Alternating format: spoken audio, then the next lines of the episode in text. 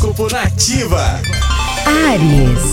Encare tudo como um aprendizado e não coloque mais peso nas coisas do que elas realmente têm, Ariano.